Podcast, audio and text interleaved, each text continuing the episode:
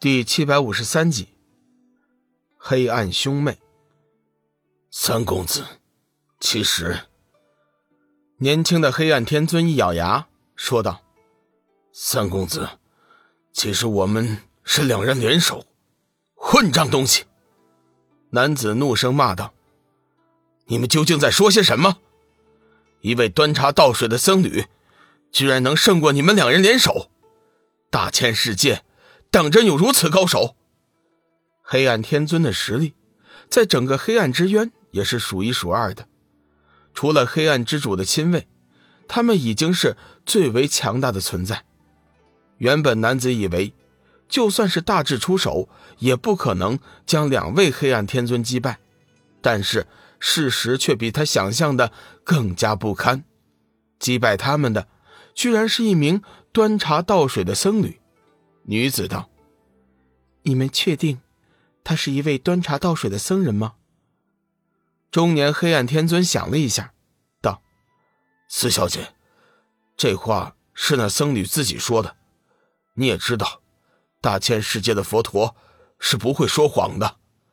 他既然这么说了，多半就是真的。”女子将目光落在了男子身上，道：“三哥哥，你怎么看？”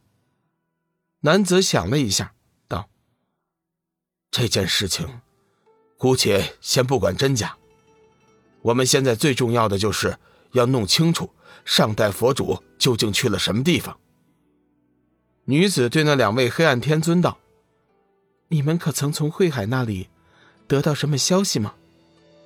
年轻的黑暗天尊道：“四小姐，三公子，我们之前已经多次打探。”但是，据慧海讲，佛主似乎早就知道他会背叛大千世界，所以，关于佛主的事情，他压根儿一点都不知道。男子微微一惊，这么说，上代佛主已经练就了佛家六神通，具有预言未来的能力。女子接着说道：“三哥哥，如果你的推测是正确的，大千世界……”恐怕没有那么容易剿灭，佛主消失，或许正是为了这次的大劫。男子说：“你是说，佛主此刻正处在一处秘密的地方，积极准备着对策？”女子道：“很有可能，佛主练就了六神通，已经是金刚不死之身，便是你我这样的修为，也无法将其杀死。换句话说。”七界之内，根本就不存在毁灭他的力量，他的失踪，完全就是刻意而为。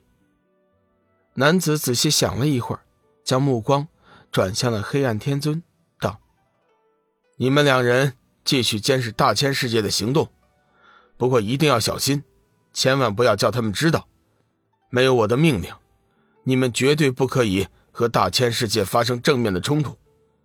有消息要及时回报。”你们去吧。两位黑暗天尊急忙叩谢离去。女子道：“三哥哥，我们现在怎么办？是回去黑暗之渊，还是？”男子想了一会儿，道：“我们现在先不要回去。前几日我的属下打探到了一些情况，我觉得很有必要亲自去看一下。”女子急忙说道：“你是说？”是志远和尚，不错，正是这位志远和尚。从我收集的资料来看，此人年纪轻轻，一身修为却可以和三品佛陀相比，实在是匪夷所思。我怀疑，三哥哥，你的意思是，志远和尚很有可能和大千世界的佛主有关系？可是他一直都在修真界，从未去过佛界大千世界。这两者似乎并无什么关系啊。男子摇了摇头：“四妹，你仔细想想，一个出身修真门派的弟子，为何能在短短几年内达到佛陀的修为？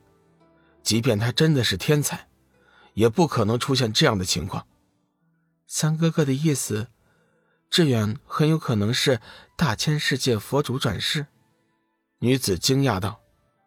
男子想了一下，道：“现在还不能肯定，我只是一个推测。要想做出准确的判断，只有见到志远本人才行。三哥哥是想用菩提心经来测试吗？女子已经想到了其中的原委。不错，根据慧海所说，菩提心经和佛主有着感应。志远到底是不是佛主的转世？我们一试便知。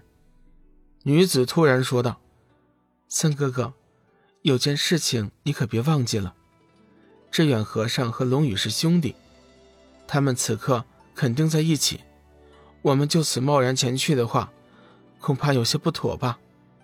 男子微微皱眉：“这倒是一个麻烦事啊。父亲大人曾经再三嘱咐过。”叫我们四人千万不要和龙宇起了正面冲突。女子沉声问道：“三哥哥，你说这龙宇到底是什么人？为何连父亲大人对他也都有三分忌惮呢？